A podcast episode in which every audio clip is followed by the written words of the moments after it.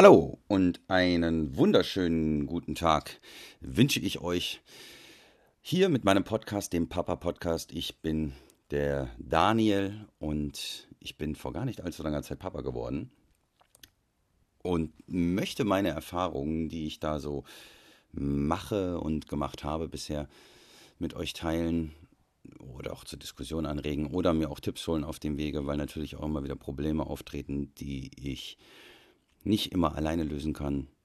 Auch Gesprächspartner gerne dazu holen, wie ich jetzt schon die liebe Sarah hatte oder den Matthias Killing oder auch andere, die sich im Laufe des Weges noch ja, anbieten oder die auf die Idee nicht kommen oder die, die ihr vielleicht hören wollt. Das gibt äh, alle Möglichkeiten. Ich möchte der heutigen Folge äh, den Namen geben oder das Thema Ammenmärchen und Mythen, weil jeder, der mal irgendwie auf diesem Wege war, an diesen Weg gedacht hat, jetzt Mama, Papa, Eltern zu werden, oder das schon hinter sich hat, oder gerade auf dem Weg ist, kennt diese gesamten Sprüche, was die Erfahrungen der Menschen sind, die sie einem mitteilen möchten. Ich bin selber einer von diesen mitteilungsbedürftigen Menschen, die gerne Ratschläge, wie jetzt mit diesem Podcast, an andere Menschen weitergeben. Ich mache das aus dem Grund heraus, dass ich mir denke, vielleicht ist irgendwas dabei, jeder kann sich dann bedienen wie so ein Bauchladen kann sich dann da gerne bedienen, was er nehmen möchte. Und wenn er was nicht nehmen möchte, dann lässt das bleiben. Ich finde dann immer ganz toll, dass dann sehr viele, denen man die Ratschläge gibt, dann anfangen zu diskutieren. Ich möchte gar nicht diskutieren. Ich möchte auch jetzt, meine Erfahrung ist ja meine Erfahrung, die habe ich ja gemacht. Die, äh, die möchte ich ja nicht nochmal machen. Ich möchte lediglich dann sagen, du, das ist meine Erfahrung gewesen und wenn du davon irgendetwas haben möchtest, dann bedien dich, frag mich, sprich mit mir. Ich stehe dir zur Verfügung aber nicht über die Sache an sich diskutieren. Und das halt dann, wir oft in den falschen Hals, weil da auch, glaube ich, so eine gewisse, ich bin da, glaube ich, auch nicht besser, wenn mich jemand auf etwas hinweisen möchte oder mir jemand was erzählt, dann bin ich, glaube ich, auch. Das ist natürlich, glaube ich, so sind wir Menschen. Ich ähm, habe, äh, kennt vielleicht jeder den Spruch oder die, die Aussage Nummer eins, mit der ich anfangen möchte, ist, alle Babys haben blaue Augen. Was glaubt ihr denn? Also, was sind eure Erfahrungen sind, das ist das eine, eine, eine Wahrheit, haben alle Babys blaue Augen? Äh, ich habe, also bei uns kann man sagen, ja, unsere Kleine hat blaue Augen. Aber das liegt daran, weil meine Frau blaue Augen hat und die hat sie tatsächlich vererbt, was ich grandios finde.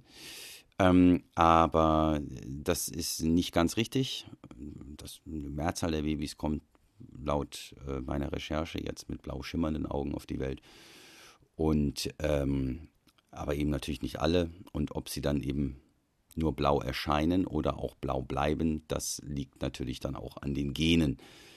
Und äh, in dem Fall kann man dieses oder diese Behauptung, diesen Mythos kann man schon mal so ein bisschen äh, hinten anstellen und sollte sich nicht wundern oder glauben, dass das dann so bleibt, unbedingt zwangsläufig. Ähm, Mythos 2, auch ein ganz beliebtes Thema, der Babyspeck. Wenn die Oma, die Uroma dann kommen und sagen, ach, das ist der Babyspeck, das wächst sich da noch raus. ähm, ja. Ich würde sagen, das ist teilweise so und teilweise so, nicht wahr? Wenn da mal vielleicht ein bisschen weiter schaut und nach ein, zwei Jahren sieht das Kind immer noch nicht äh, wirklich dünner aus, dann sollte man wahrscheinlich drüber nachdenken, äh, dass vielleicht ja, mit äh, Trend, also Nahrung äh, oder beziehungsweise was man halt eben dann den, den Kindern gibt oder wie man sie ernährt oder vielleicht sogar krankheitsbedingt. Das kann natürlich auch, äh, gibt natürlich auch Gründe. Also zumindest das Ganze verfolgen und untersuchen und mal im Auge behalten, das macht dann schon Sinn. Und ähm, das ist dann mit Sicherheit, muss noch nicht, noch nicht mal zwangsläufig irgendwie äh, genetisch bedingt sein. Ähm, Mythos 3 man muss Babys von Anfang an die Nägel schneiden. Das stimmt auch so nicht. Das hatte mir auch dieses Problem. Wir haben äh, die kleine zur Nägel, weil die waren eine Woche zu spät. Und äh, ach hier, auch noch kleine Seiten. Und kommen wir gleich zu Mythos 4. Mädchen, die zu spät sind, machen sich im Bauch noch schick. Gut, ist eher naja, ein semi-guter Witz, sagen wir mal so. Ähm, aber unsere war eine Woche zu spät und ähm, natürlich kam sie dementsprechend dann mit äh, runzligen Fingern, ähm, äh, ja, schorfiger Haut an den Füßen ähm, und langen Nägeln zur Welt und äh, die waren aber ganz weich und da musste man wirklich nichts machen. Wir haben natürlich auch unsere Hebamme gefragt, aber man musste gar nichts machen. Das waren in den ersten vier bis sechs Wochen ähm, wo die so weich waren, hat sich das quasi von selber erledigt, wenn sie irgendwo irgendwas angefasst hat oder drüber gegangen ist, sei es über die eigene Haut oder was auch immer, dann sind die Nägel in der Regel dann einfach ganz einfach abgeknickt, weil die so weich waren. Ähm, und äh, ja, dann sollte man halt eben schon schauen, äh, wenn es dann irgendwann Kratzspuren hinterlässt im Gesicht und gerade wenn sie so bitterlich mal geweint hat und so, dann haben wir angefangen, zu schneiden. Ich bin Freund vom Nagelknipser, habe dann zwar direkt mal so ein bisschen auch dann mal die Haut angedingst, man groovt sich da so ein. Ähm, äh, Im Schlaf funktioniert ganz gut bei unserer dann zu knipsen, zu schneiden. Wir haben auch so eine Babyschere. Das traue ich mir irgendwie nicht, das kriege ich irgendwie nicht hin. Ich knipse auch selber bei mir, anstatt zu schneiden. Hm, ich bin da bei uns derjenige, der es machen darf. Der mit den motorisch äh, hervorragenden und sehr überzeugenden Fähigkeiten. Ja, äh, genau, das zu den Nägeln. Das andere war natürlich gerade ein Scherz, äh, den meine Frau vorhin meinte, als ich sagte, ich mache ein über Mythos und Ammärchen, was möchtest du hinzufügen? sagte sie, Mädels, die zu spät kommen, machen sich im Bauch noch schick. Gut, ähm, der richtige, echte vierte Mythos. Mit Babys sollte man nicht in die Berge fahren, oder Flugreisen machen. Das stimmt, weil Babys mit dem Druck nicht so gut klarkommen. Das äh, aufgrund der, der Höhendifferenz ähm, ist das halt eben für das in den, den ja, jüngsten Monaten dann eben zu Ohrenschmerzen, Ohrendruck und dann können da natürlich auch dadurch so Sachen wie Ohrenentzündungen entstehen etc. Ähm, das heißt, so die ersten drei Monate sollte, das, sollte man das irgendwie versuchen zu vermeiden, so über zweieinhalbtausend Meter, äh, Flugreisen und so weiter. Das die Empfehlung, Ausnahmen bestätigen die Regel, wenn es gar nicht anders geht, dann äh, geht es halt auch nicht anders. Aber zumindest sollte man da mit seinem Arzt mal drüber sprechen oder die Hebamme konsultieren, was das angeht. Äh, für mich ein schönes Thema, die Diskussion hatten wir auch. Äh, Nummer 5 muss nach jeder Mahlzeit ein Bäuerchen sein. Nope. Weil, wenn die Kleine direkt nach der Milchmahlzeit einschläft, warum sollte man sie dann wecken? Dann geht sie doch gut. Also, oder der Kleine, in unserem Fall die Kleine. Dann geht sie doch gut und da muss man die nicht wecken. Das sind Bäuerchen, macht schon gar nicht so Experten, die dann minutenlang auf den Rücken ballern, einer, einer Intensität. Ähm, meine Frau macht das richtig toll mit dem Bäuerchen. Die stellt die Kleine kurz auf und ähm, dann ist sie bei ihr am Ohr und in der Regel macht sie ein Bäuerchen. Unsere Hebamme hatte die tolle Idee, über den Hinterkopf zu streichen mit der Hand. Das würde das Ganze irgendwie unterstützen. Manchmal tut es das, manchmal nicht. Aber ähm, ja, es liegt ja auch daran, wie das Baby trinkt. Ob mehr Luft in den Bauch gelangt oder nicht. Das ist ja letzten Endes der Auslöser dafür. Also, ähm, das dazu. Ähm, dann habe ich Themen ähm, gefunden, die ich ähm, ja zumindest ähm, vielleicht einen sechsten noch, bevor ich zu den anderen komme, ist die äh, Liegeposition der Babys und die Verformung des Kopfes.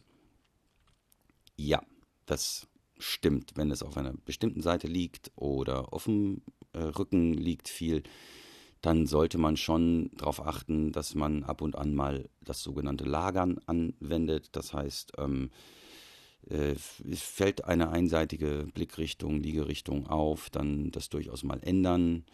Ähm, die natürlichen Verformungen, die da sind, die verschwinden in der Regel, aber natürlich eben nicht immer. Ähm, ich ähm, ja. Ich könnte einen ganz bösen raushauen. Die, die mich kennen, mache ich nicht. Ähm, also zu platten Hinterköpfen. Ähm, und ähm, genau, das äh, ist quasi also kein, kein Mythos, sondern das ist eine Tatsache, da sollte man wirklich drauf achten. Äh, und im Zweifel natürlich immer Hebamme, Kinderarzt. Haben wir genauso gemacht. Tolle Tipps bekommen. Also das ist, äh, ganz wichtig, würde ich sagen. Dann zwei Punkte, die, wo ich mir nicht sicher bin, aber die ich trotzdem thematisieren möchte. Fieber bei Babys muss man schnell bekämpfen als Aussage, als Mythos.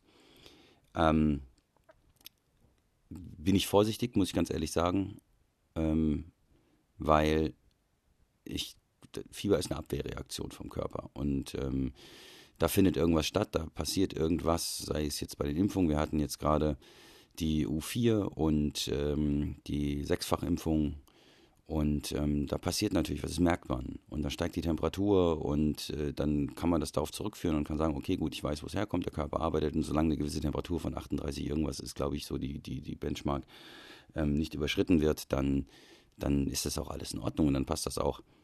Aber ähm, wenn das mal so aus der Lameng kommt, also einfach so entsteht und man hat nicht wirklich einen Grund, dann sollte man natürlich dann auch die Rufnummer der Hebamme zumindest parat haben oder auch vielleicht dann zum Arzt gehen, anrufen zumindest. Und das Ganze auch, kann man auch telefonisch schon sagen, dann haben die auch schon die entscheidenden, die wissen, die kennen sich aus, auch die Sprechstundenhilfen kennen sich aus, die dann auch schon die richtigen Fragen stellen. Äh, wie gesagt, möchte ich jetzt nicht wirklich was zu sagen. Ähm, und die skurrilste Aussage, wie ich finde, klar, logische Nervenenden müssen sich noch ausprägen und ausbilden. Ähm, und die Sensibilisierung ähm, von, von Babys, äh, also ich habe wirklich, ich habe nach Mythen gesucht und nach Ammenmärchen und da habe ich einen Mythos gefunden, Säuglinge empfinden keinen Schmerz. Da habe ich mir von meinem gesunden Menschenverstand schon gedacht, was ist denn das für ein Dreck? Und natürlich, äh, nach meiner Recherche, dann stimmt das natürlich nicht. Ähm, und habe eine schockierende, äh, ja, für mich entsetzliche Information, dass man bis Ende der 80er, also 1980er Jahre, Operationen bei Babys auf Schmerzmittel verzichtet hat. Also das heißt, man, man hat bei den ersten, in den ersten Lebensmonaten hat man bei Operationen, wenn Operationen notwendig waren, auf Narkose und Schmerzmittel verzichtet.